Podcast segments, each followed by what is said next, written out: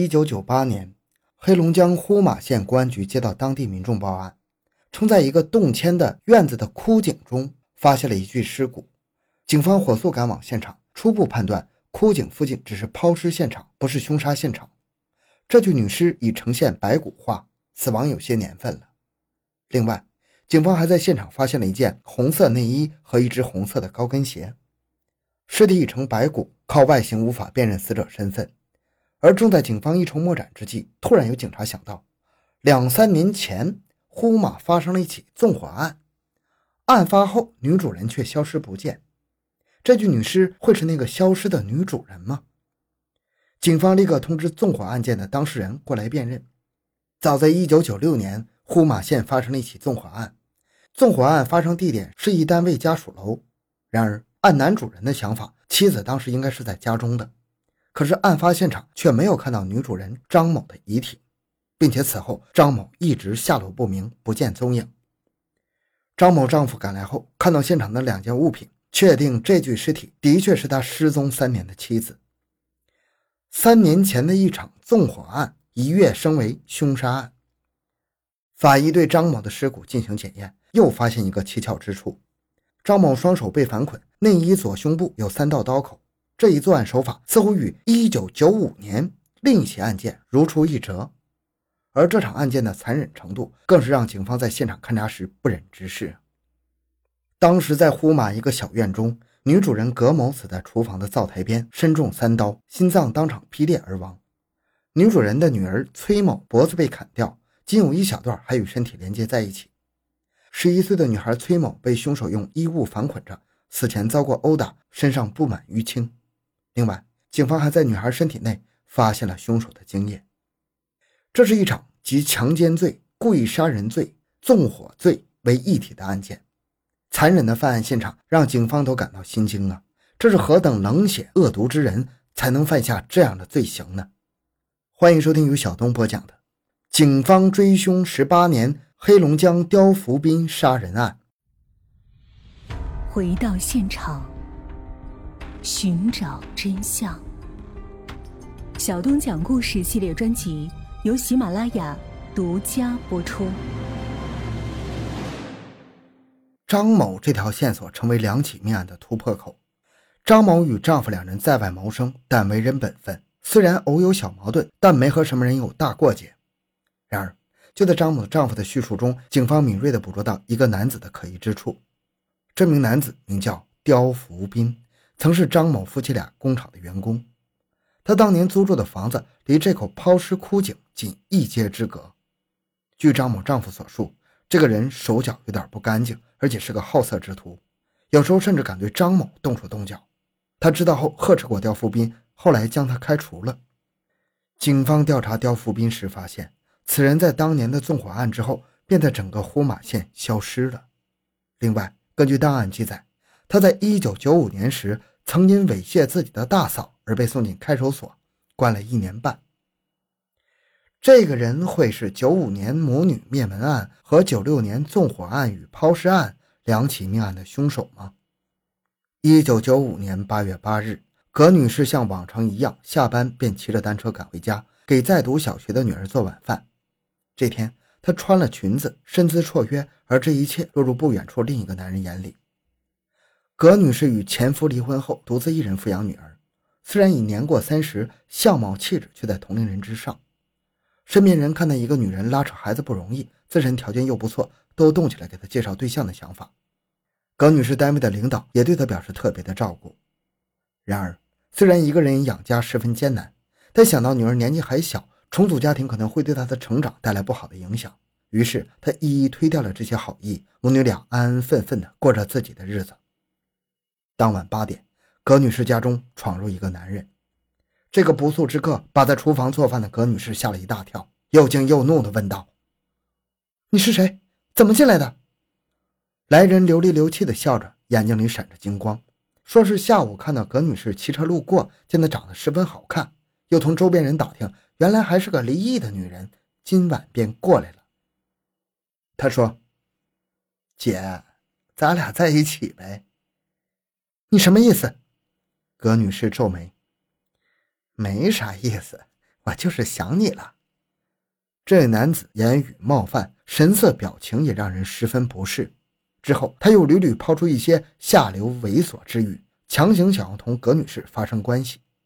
一个人赚钱养家，照顾孩子，葛女士不是什么柔弱女子，性子也十分刚烈。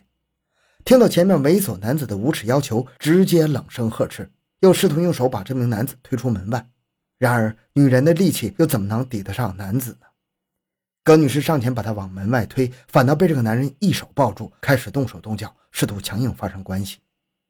两人发生激烈的肢体冲突，在扭打缠斗之际，葛女士一脚踢向男子的要害，从男子的手中逃脱。但这一脚却让男子顿时大怒啊！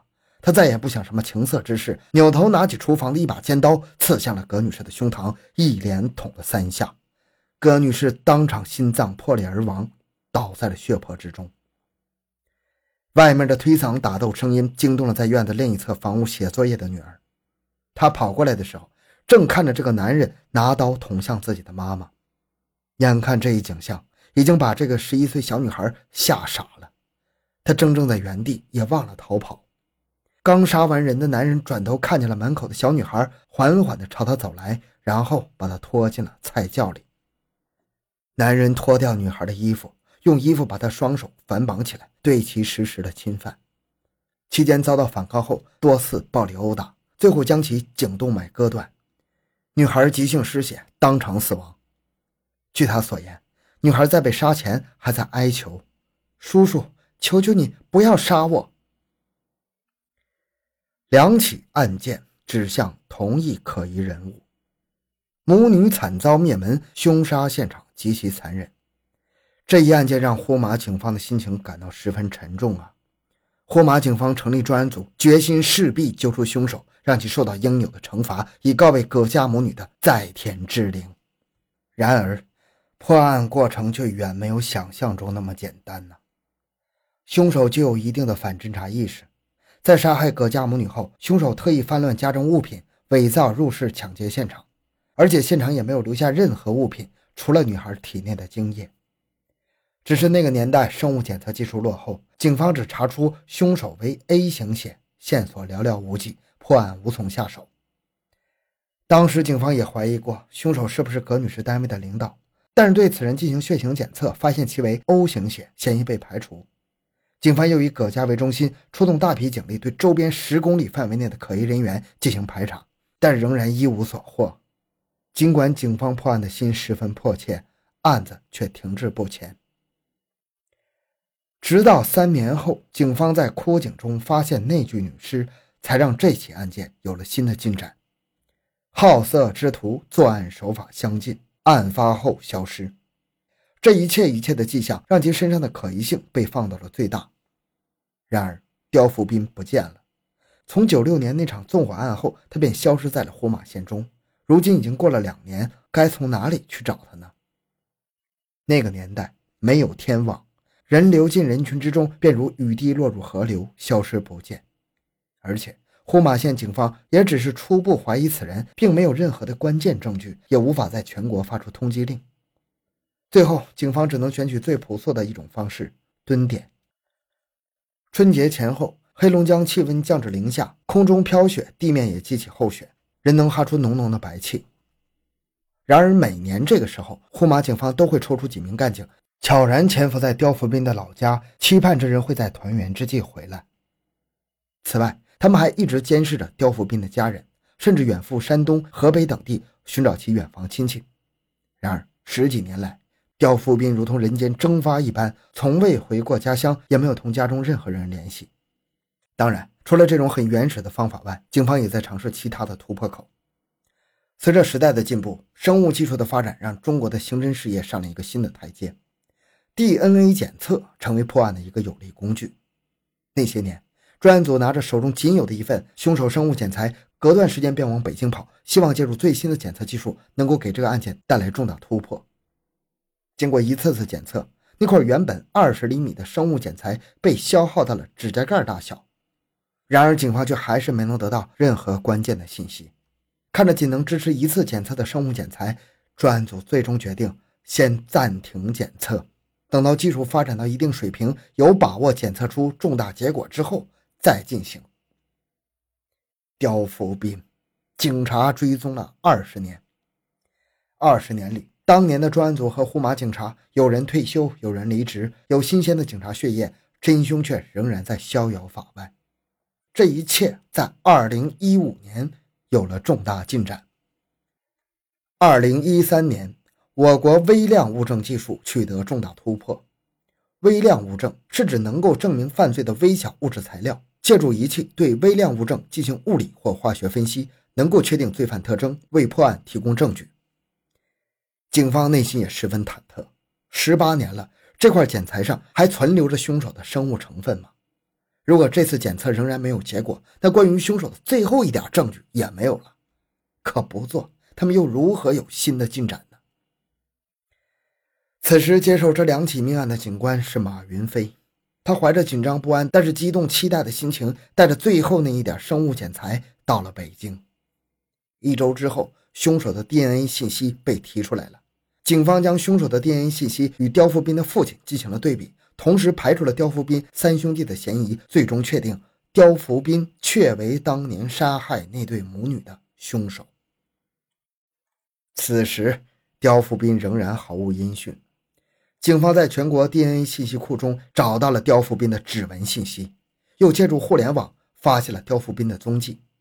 最后，警方锁定了广州一个名叫刘世杰的男子，这便是逃亡了二十年的刁福斌。二零一五年，警方火速出动，从黑龙江奔赴广州一个城中村，在那条窄巷中，警方将躲藏二十年的刁福斌抓获了。当年。他到姐姐家串门，在二楼阳台上无意瞥见了骑着单车而过的葛某，他对葛某的姿色念念不忘，又无意间询问周边人葛某情况，在听到他离异单身后，不由大喜，当晚便翻进了葛家的院子里。他将葛家母女杀害后，内心也有过一阵恐慌，毕竟呼马就这么大，一仔细调查，暴露的可能性还是很大的。他思来想去，想到一个绝妙的主意：最危险的地方就是最安全的地方。他故意猥亵自家大嫂，大嫂一怒之下报警，最后刁福斌被送进了看守所，关押了一年半。警方当初在排查嫌疑人时，没有去费心思关注看守所里的人，而等他从看守所里出来后，葛家母女的案件也渐渐冷却下来，他成功逃脱了警方的视线。当时警方调查周边时，曾有一个邻居提供线索，称看到一名男子那晚从葛家出来，因为天黑没看清脸，但知道个大概身形，个子高，不胖不瘦，脸上有点小胡子。警方万万没有想到，那个人会是已在看守所里的刁福斌。出狱后，他先是在张某夫妇家里工厂做工，后来因为自己行为不端被张某丈夫开除，心存不满，便动了杀心。他趁着张某丈夫不在，潜入张家，将人杀了之后，又放火烧了房子，最后把张某的尸体扔进了枯井。在刁福斌被关押审判的时候，有媒体记者前去采访刁福斌。记者问：“仅看了一眼葛某，你就有胆子去葛某家和他发生关系吗？”他不是离异了吗？肯定很寂寞，需要男人关怀呀。呼马县就这么大。你不怕葛某事发后报案，警察把你抓起来吗？嗨，我不管他答不答应我，我进他家门的时候就没想让他活。为什么？他不答应我，我肯定要弄死他。他要是答应了，我指定也不能留着他。寡妇是非多，晦气。二十年过去了，刁福斌提到残忍可怕的那晚，语气轻飘飘的，仿佛人命轻如蝼蚁。记者接着询问：“那他闺女是怎么回事呢？你不也有个闺女吗？你下得去手吗？”本来我不知道还有人，他闺女跑到我跟前了，那他也不能活，我顾不了那么多，他活我就得死。记者转换问题：“你这些年咋过的？还踏实不？”一开始睡不着，后来干的事儿多了，也就不往心里去了。那些人没啥大错，是他们倒霉遇见了我，还看不起我，也怪我当时太年轻冲动。不过到后面就无所谓了，毕竟之前犯过事儿，后面再动手就觉得没啥了。二十年的苟活没有让他生出一丝的悔恨，说起罪大恶极之行，神色是平淡的、无所谓的，语气是随意的、冷血的。在刁福斌逃亡途中，他又犯下一起命案。一九九八年，他逃亡两年，已经身无分文，来到一个小卖部，拿了一些烟，又拿了包食品，丢下一句“赊账”，就想走。这对夫妻急忙拦住他，说：“小本生意不能赊账。”刁福斌把东西扔下，走了。然而十二月八日，他带着几个同伙跑到小卖部，将小卖部抢劫一空。东西抢完后，同伙说：“赶紧走吧。”刁福斌却停住脚步，朝同伙说：“他俩肯定会报警，不如一不做二不休。”当日，一对六十岁的老夫妇死在了自家的店铺中。记者在采访中问他为何杀人。他自己承认，这些人与他无仇无怨，但觉得别人看不起他。比如张某夫妇呵斥了他，小卖部老夫妻是因为听到他外地口音歧视他，所以他记恨在心。刁福斌的家人在知晓此事后，他的大哥和二姐直接说：“赶快枪毙吧，我们没有这样的生活亲戚，他根本就不是人。”他的家人都不同情他。二零一六年。黑龙江省高级人民法院对刁福斌进行终审，强奸罪、故意杀人罪、抢劫罪数罪并罚，最终决定判处死刑，剥夺政治权利终身。二零一七年，刁福斌被执行死刑。这个案子就讲到这里。小东的个人微信号六五七六二六六，感谢您的收听，咱们下期再见。